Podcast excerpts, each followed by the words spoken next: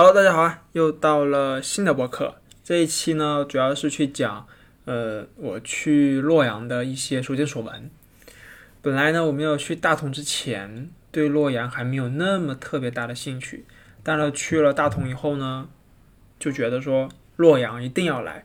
我看着罗舍那大佛伴随着身边游客的熙熙攘攘，就这么静静的过去了三个小时。儿时沉迷的少林寺，此行让我的幻想全部破灭。巍巍嵩山三皇在，雪后出晴比天高。一位小学数学老师的讲解，让我足足沉迷了洛阳博物馆四个小时。坐在回京的高铁上的我直叹，留给洛阳的时间太少了。河南洛阳，九州之父，自古以来就是兵家必争之地。从夏都的二里头遗址，再到北宋的西京。元代之前，洛阳就被长期默认为是中国的天然法定都城，甚至洛阳也是最早被称为中国的地方。还出现那种新的说法，每个中国人都应该来一次洛阳。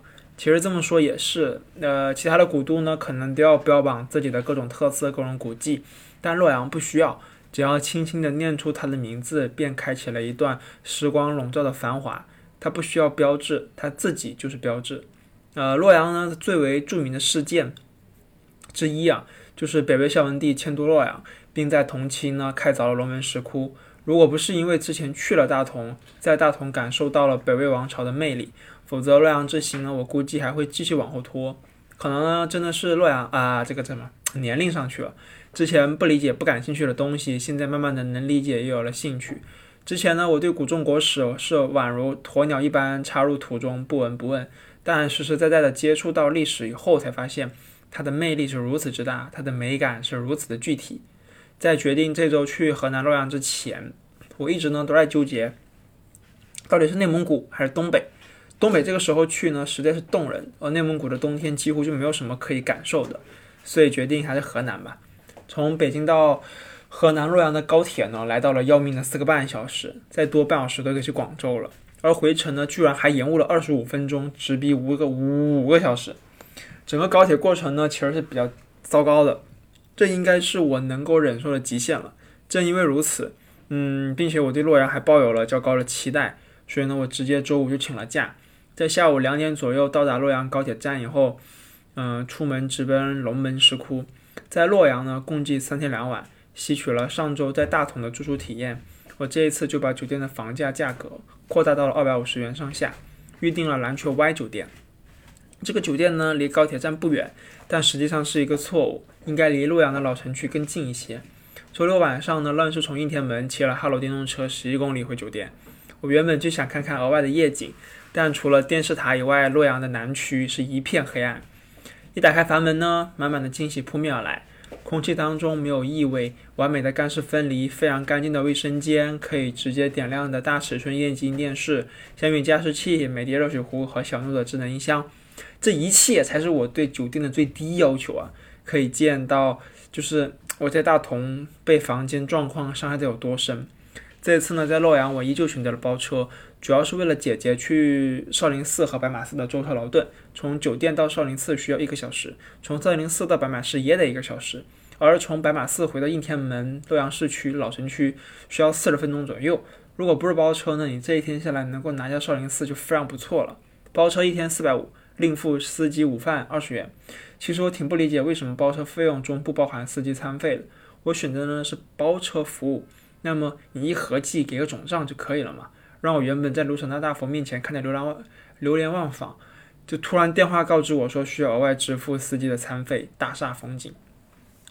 龙门石窟，呃，再到龙门石窟的检票口呢，我就被眼前的人流惊呆了。要是节假日什么的也就算了，居然一个非常普通的周五的工作日都能够聚集这么多人，我幸亏请了天假，要不然按照原定计划周日上午来看龙门石窟的我，应该都挤不上台阶。先说结论啊，整个龙门石窟除了卢舍那大佛真的是美到令人窒息、美到心旷神怡以外，其他区区域的观看体验非常差劲。不是龙门石窟这个景区做的不好，而是被破坏的太多。假设你看了十个窟，有一半以上是没有佛头的，看到实景后的你一定会像我一样十分气愤，凿去佛头也就算了，更有甚者还把整个石窟一把火全烧了。导致你完全看不清这里面到底有什么。只能遥望黑漆漆的一片，攥紧愤怒的拳头。龙门石窟紧靠伊河，就在二一年七月二十号的河南暴雨当中，还影响了其中的第十窟。外面的铁壁上还贴着 B 站赞助的三百万，这里给小破赞点个赞。伊河的河水呢是非常干净、非常清澈，浅蓝色的河水，细看还能够去数水草。如果游客没有这么多的话，静静地坐在河边一下午，那是一件非常非常惬意的事情。而对比起云冈石窟呢，龙门石窟就显得不够大气。虽然它是四大石窟之首，嗯，四大石窟的话，我目前还差一个甘肃天水的麦积山石窟没有去，那里确实挺远的。但实话实说啊，作为一名游客而言，整体的观感上并没有云冈石窟带来给我的触动大。我觉得很大一部分原因是因为人太多。其次是存在大量无佛头的石窟，看得很令人闹心。不过这也从侧面反映出了龙门石窟的精华所在。整体的游览时间呢，也比不上龙门石窟长。如果啊，就是整体的游览时间啊，龙门石窟比不上云冈石窟长。如果你不请讲解的话，可能都撑不满这一小时。但就算是，嗯，河对面的，但如果说我们要算上河对面的香山寺和白猿的话，白猿就是白居易的墓园。龙门石窟这个九十元的门票其实是一点都不贵的，嗯，除了看石窟造像以外呢，龙门石窟还有一绝。等到晚上六点半左右呢，景区会打开龙门石窟内所有的灯，包括卢舍那大佛。但是呢，你要是选择下午进石窟的话，其实是不利于游呃浏览的，因为呃因为这个什么这个龙门石窟它其实也是就是就。那就是它的朝向到下午并不利于观看石窟内的那个佛像和一些石雕，但是为了晚上的石窟夜景呢，我就还是和卢神就是在卢神的大佛面前坐了一个多小时，我就没想到等来的结果呢，却是工作人员在河对岸拿着大喇叭就喊：“今晚没有夜景，要坐摆渡车的游客快点上车，我们要下班了。”这就搞得我非常的尴尬。就你没有夜景，为什么不能够提前在公号啊公众号或者是检票口就把你提前公示一下？我出门前还错误了预估洛阳的天气，我没有穿秋裤，就导致我在冷风中被吹得瑟瑟发抖。嗯，第二天一早八点钟呢，我就坐上车去往少林寺，天空中白茫茫的一片，看着像是要下雨。就当天还是当天的那个节气呢，是雨水。呃，我对少林寺的印象和这一次亲自来到少林寺以后的所见所闻完全不同。如果我有机会和前几天前的自己对话，我一定要告诫自己不要来少林寺。这样的话呢，我至少心中还能够留存一份对少林寺的念想。呃，简单来说呢，就是我从未见过如此混乱的少林寺，服务混乱，僧员混乱，布局混乱，卫生混乱。我不理解为什么一千五百多年的历史的少林寺会变成如今这个模模样。就一点都感觉不到少林寺的美感，一点都感觉不到在其中修行僧人的虔诚，只有不停的在吆喝：“少林呃，少林功夫表演马上开始啦！有想要看表演的游客赶快买票啦！”的一些不知道什么的僧人。我原本其实是不想去看少林功夫表演的，但是我想了想，来了一下还是那就看一眼吧。但就是看了这么一眼，我一进去到表演大厅，我就觉得自己的三十元就是为了猪。我不知道大家小时候有没有去广场上看过临时性的表演，和这种搭了个棚子、随意拼凑起来的椅子场景十分类似。就我对少林寺的最后一份残念、残存念想呢，是坐在椅子的那一刻瞬间破碎，在别人称拍手称快的连连叫好的嘈杂声当中呢，半小时的演出时间，我的脸上不曾动过一丝一毫。台上武僧们卖力嘶吼的打出那一次次看似力大无穷的拳法。在我眼中看来，不过就是戏子一般的哗众取宠罢了。如果说在展示拳法这一个环节还算是稍微挽回一点点少林功夫的颜面的话，那么他后面所谓展示的铁头功啊，什么银枪刺喉，甚至什么一指功、二指功，哎，特别就是我最不理解的就是这个一指功、二指功。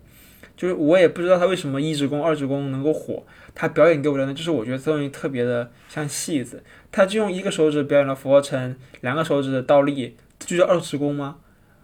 我就很想逃离现场，就我无法想象，堂堂一千五百多年的历史的少林寺，还在用如此拙劣的技法来愚弄众生。我给大家，就是我回来以后，因为他的表演，尤其是那个银枪刺喉这个表演过于拙劣。我就回来的时候呢，我就查了一下少林寺的银枪刺猴到底是有没有真东西。后来我发现啊，我给大家念一念一篇我在网上找到一篇论文的综述。呃，基于银枪受力状态，分别构建了细长压杆和减质量模型，给出了枪杆弯曲变形与表演者喉部受力的关系，建议了几种表演技巧。主要结论包括：一、压杆失稳性表演，即枪杆产生了大型变，表演者的喉部受力也不大，增大杆长，减小杆细，采用更为柔软的藤棍和更钝的枪头。以及使枪杆尽快弯曲，均可减小表演者喉部受力。二、减质量型表演并非真正的银枪刺喉，枪杆弯曲变形取决于辅助人员用力，表演者喉咙所受的刺向力并不大。以上就是我随意翻到的一篇论文里面综述部分对迎枪刺喉表演技巧的总结。大家来少林寺是为了什么？你我都清楚。如果没有，你可以不做，但是做了。我就希望能够稍微真实一些，而不是哈哈哈这种声学上的震慑，随意配合着大吼几声，憋出了满脸通红的拙劣健身操，甚至拿出了所谓的刀剑，为了甩出去，激发更大的声音，直接就是刀就是一个大铁片刀。看完了我整个人，就是就看完了整个表演以后，我就想让我的自己的孩子彻底忘掉少林寺这个地方。从少林寺出来以后，继续向右往前，就是塔林了。这是唯一一个能够让我感受到千百年来少林寺底蕴的一个地方。难以想象被刻印在石塔上的高僧们看到现如今少林寺的这般模样，是否会黯然泪下？我真的很难理解为什么少林寺会变成如今这个样子。继续往前，就是上环寨的少林缆车入口了。上环寨呢，我原本并没有抱多大期待，但就正所谓的期待如此之低，看到的景色稍微超出一点。预期就喜出望外。我对中国的山水画也一直没有什么感觉，因为画里的山姿我从未见过，怎么能有山？就怎么会有这个山体啊？就是像刀片一样插入大地。直到我看到了华山、衡山和嵩山以后，我才明白了这一切是确确实实存在了亿万年前不曾动摇的。从少林寺的缆车，就从少林缆车入口到三环寨顶的终点路线，其实它并不长。但是呢，此起彼伏，附着在穷呃这个险峻山体旁边的栈道，阻得我排汗衫连同卫衣全部都湿透了。当天山里呢还是积雪，不能快走。这个时间呢就来到了中午，日光加热了岩壁，岩壁上开始滴滴答答的落下了携带亿万年前历史的雪水，掉落了我的衣甲。我一边开心的走着、跑着、跳着，一边嘴角上扬，时不时的对着山谷里大吼一声啊！就这么听着回声，我就再次扬起了不经意的微笑。最特色的呢，我觉得莫过于看到了海浪化石。其实它真的不是真的海浪化石，而是借用了海底的沙被海浪吹过以后形成的波浪纹，来体现出这片山石几亿年前是海底。我还是第一次亲眼见到从海底上升为陆地的遗迹。如果大家有机会去到三皇寨的话，推荐来这个。海浪化石这里看一看，非常有意思。但是呢，因为时间关系，我并没有走到三皇寨这个所谓的盘这个山顶栈道的一个终点，就是三皇庙。三皇庙的路上呢，你抬头每次抬头都可以看见它，但是你就一直在走，你怎么都到不了。因为两点左右我要从少林寺出发去白马寺，下午两点，所以呢，我给自己约定了是中午一点前能走到哪算哪。最终呢，我就只走到了。并且也只拍到了玄天洞。如果下次还要去少林寺，我一定头也不回的直奔三皇庙，因为真的太爱三皇寨，说错了，三皇寨，并且一定会走到三皇庙，因为那个地方真的太美了。我从小在海南就没有见过什么大山大河，五指山那么近，但实际上很远。我只在高中的时候才得以与家人一同前往，但是呢，因为栈道的关系，还是未能登顶。如果今年五月能够拿下我心中想干的那个大事儿，我后面一步。下一步的想法呢，就是徒步登山。我太爱这个山河了。呃，最后一个呢是白马寺。嗯，白马寺呢，我纯粹就是冲着它公元六十八年建立，距今将近两千年历史来的。至于是不是中国佛教的发源地，其实我并不关心。我还没有下车呢，就感受到了白马寺人潮汹涌。这也是我在洛阳第一个需要排队买票的景点。光是景区门口做买卖的小商贩就能够，就是。就干你就就让你感到嘈杂不堪。更有意思的是呢，为了提升香的销量，部分小摊贩所售卖的香具，如比如说什么大香、小香，甚至超长那种香，不知道不不不知道大家有没有见过？这里的竞争呢，已经进入到了白热化的阶段。小香呢，一把五根，居然只要五毛钱。还有很多游客像我一样，就听到这个消息就惊呆了。就这年头，真的还要卖五毛钱的东西？但是你换个角度去思考，它就算卖五毛都还有的赚，那么这天销量得有多少？白马寺呢？可能就是因为游客真的太多了，导致管理非常落后。我之前呢对旅游景点的全部厌恶之处，白马寺一个不落。我找不到讲解服务在哪。虽然香火真的很旺，但两千年的历史感就这么被淹没了。就在这种情况下，寺内居然还真的有僧人在修行。我去的时候呢，正好赶上了。下午的四点上课，我等了一会儿呢，除了看到绕了大殿敲了十分钟的木钟以外，还是没有看到所谓的散客，是什么意思？倒是一直在阻止游客前往正在上课的大殿半步。然而给了钱准备做法事的香客却来者不拒，就大摇大摆的随意进去大殿，这个场景我看的很不是滋味。至于国外寺庙店群呢，比如说泰国、缅甸、印度的寺庙区呢，我就不。做过多的展开了。如果你最近几年都没有什么打算要出国去看一看的话，但是呢却有机会去到洛阳来到白马寺，可以顺便去看一眼。但真的完全没有任何必要专门来一趟白马寺去看这个国外的寺庙群。除了泰国寺庙可能投入的资本多一些，稍微有一些维护的模样，缅甸和印度的寺庙群建筑真的是惨不忍睹，外墙脱落，游客对佛像的不尊重等等大量的问题。就是他拍照就算了。如果没有护栏围着，我觉得上手去摸佛像也不是不可能的。匆匆的呢就把，呃，三国的寺庙群都看了一遍以后就结束了。呃，白马寺确实一般。如果没有一个好的讲解员协助我们理解白马寺的历史背景，我们其实是很难理解，就为什么这里的香火如此之旺，为什么这里每天都有络绎不绝的香客趋之若鹜，只为上那一炷香。应天门。应天门呢，基本上是刷爆了每一条在洛阳的旅游的视频。我没有到现场去看到应天门的时候，总觉得这个地方没有什么特别的。但直到我慢慢的走向它，投射在城门上的灯光越来越清晰的跳入我的眼中时，我好像明白了为什么它是中国古，就是古中国规格最高的城门。而且从应天门总能够看出一些故宫午门的样子。查了番资料以后呢，我才发现原来故宫午门其实受了它的设计的影响。应天门的夜景呢，非常有特色。我推荐大家到了洛阳以后呢，有机会都要去看一看应天门的夜景。不过我的失误是在没有好好的做好应天门相关的攻略。如果说大家想要去二楼进一步的去看应天门的东西两边的阙楼的话，应该直接上二楼。但无奈当时夜色朦胧，我就只想着赶紧上去，就顺其自然的跟着人流买了应天门的门票，花了三十元进到了应天门的里面，看了一片土堆。不是这些土堆不好。而是依旧没有讲解的，而且它这个内部依旧没有讲解，全是电子屏。就我也不知道自己在看什么，我也不理解为什么这些博物馆总是认为说放几台交互的电子屏在场馆内就可以代替讲解。就我们来博物馆是为了感受历史，而不是来游玩这些制作拙劣的 PPT。每周五、周六、周日晚上八点都会有应天门激光秀。如果说你之前从未感受过激光秀或者灯光秀的话，还是比较推荐的。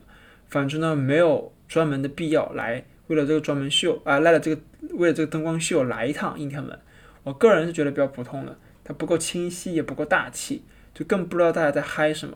如果每次都是一一模一样的内容的话，很快我觉得应天门也没有什么人气了。应天门的对面呢，其实就是明堂和天堂，远观夜景呢依旧非常不错。打算进去明堂里面逛一逛，但是我一走到那个明堂天坛的景区门口。就是去拍照的时候，我去看，哇，门票上写了一百二十元，我直接头也不回的就走了。就龙门石窟卖一百二十元，我会毫不犹豫的买。但明堂和天坛一百二十元，对比龙门石窟的九十元，我就觉得洛游就是洛阳旅游局真是脑子被门夹了。一个纯现代的再造景观，就算花了十几亿重建，那也完全不值一百二。因为龙门石窟这千年历史的九十元那里摆着，任何一个景区的门票比它贵，大家都应该掂量掂量，到底值不值这个钱。也不是我们出不起这个钱，而是说，如果明堂天堂是一百二十元，那么龙门石窟它就应该是两百二十元，应该翻一倍。我就嗯，所以呢，我就打算回酒店了。就正准备呢坐地铁回酒店的路上，我就发现路边居然有大量的共享电动车，我就扫了一辆，骑了十一公里回酒店。一路上呢，电动车对洛阳就骑电动车嘛，对洛阳这座城市的理解就近了一步。如果说，嗯，就是老实说啊，如果晚上只有老城区才能够感受感受这个洛阳的历史感，其他的地方，呃，是一片漆黑的，就连洛河两岸都没有一丁点的景观灯。这要是放在南方任何一座城市，如果说有像洛河这样的资源，是绝对不会浪费的。嗯，至于博物馆，呃，洛阳的博物馆名气在外，早在我去查大同博物馆内容的时候，就有被推荐去一趟洛阳博物馆。我个人觉得洛博名气这么大的原因，首先是因为爹好。据讲解员所说，洛阳是十三个正统王朝都城所在地。如果说不算上正统王朝，比如说像是武则天。武周之类的非正统王朝，那么都城选为洛阳的朝代就来到了金轮的二十一个。就你能想象吗？二十一个王朝都不同，都不约而同的选在了同一个地方建立王都，二十一个啊！洛阳和长安一样，但凡是要翻新或者是建设什么大地基的建筑，八九不离十就挖出点什么文物。生活在这片土地上的人们，我觉得很神奇。就有没有种可能啊？就家在洛阳郊区附近种地，一锄头挖下去，嚯，夏朝青铜器！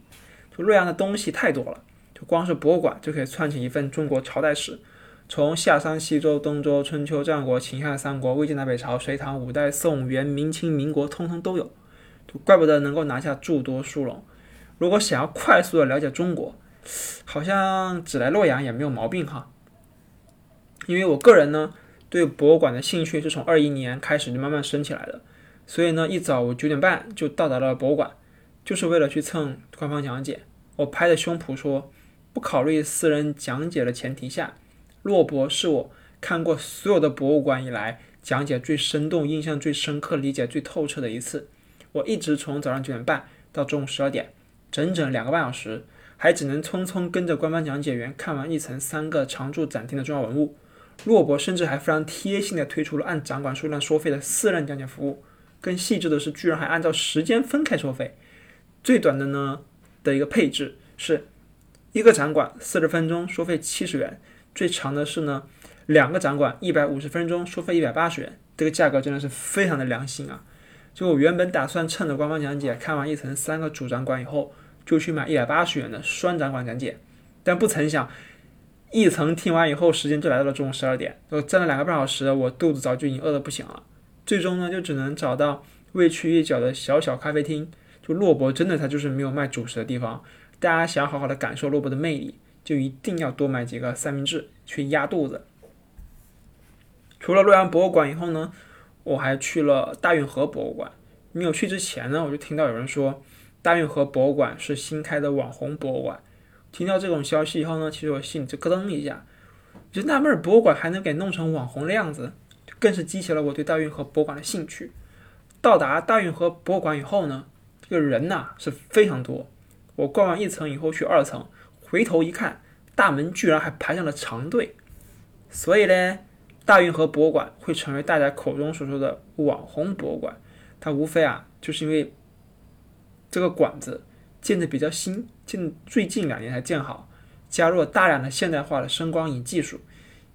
一进大门以后的中央广场上，立马就可以看到大运河水系浮雕图。初初看过去啊，确实挺震撼的，拍照也挺出片儿。通过这种方式，确实能够非常，就是给到普罗大众一个直观的印象，至少能够对大运河本身有一个先入为主的印象，不至于啥也不知道。大运河博物馆的文物呢，就非常普通了。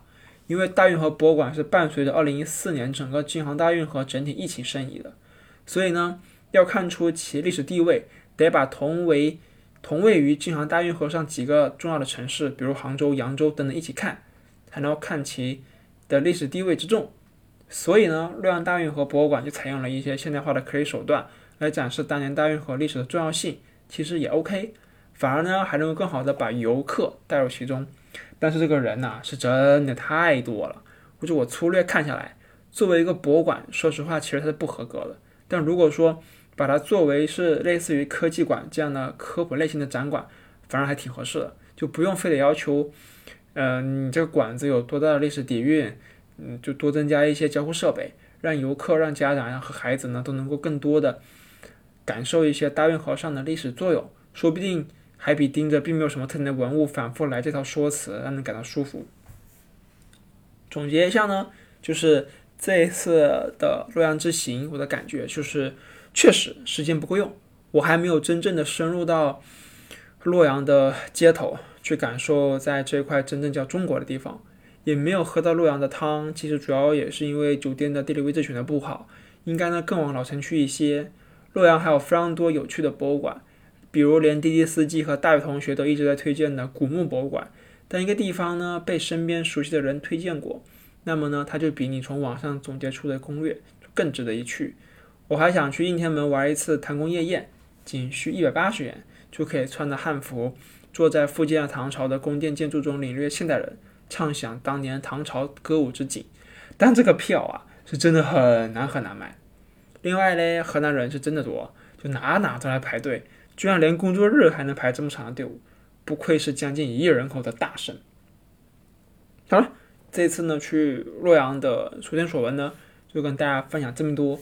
下一次呢，大家其实也可以猜一猜，我是去内蒙古呢，还是去东北呢？那我们下期再见吧，拜拜。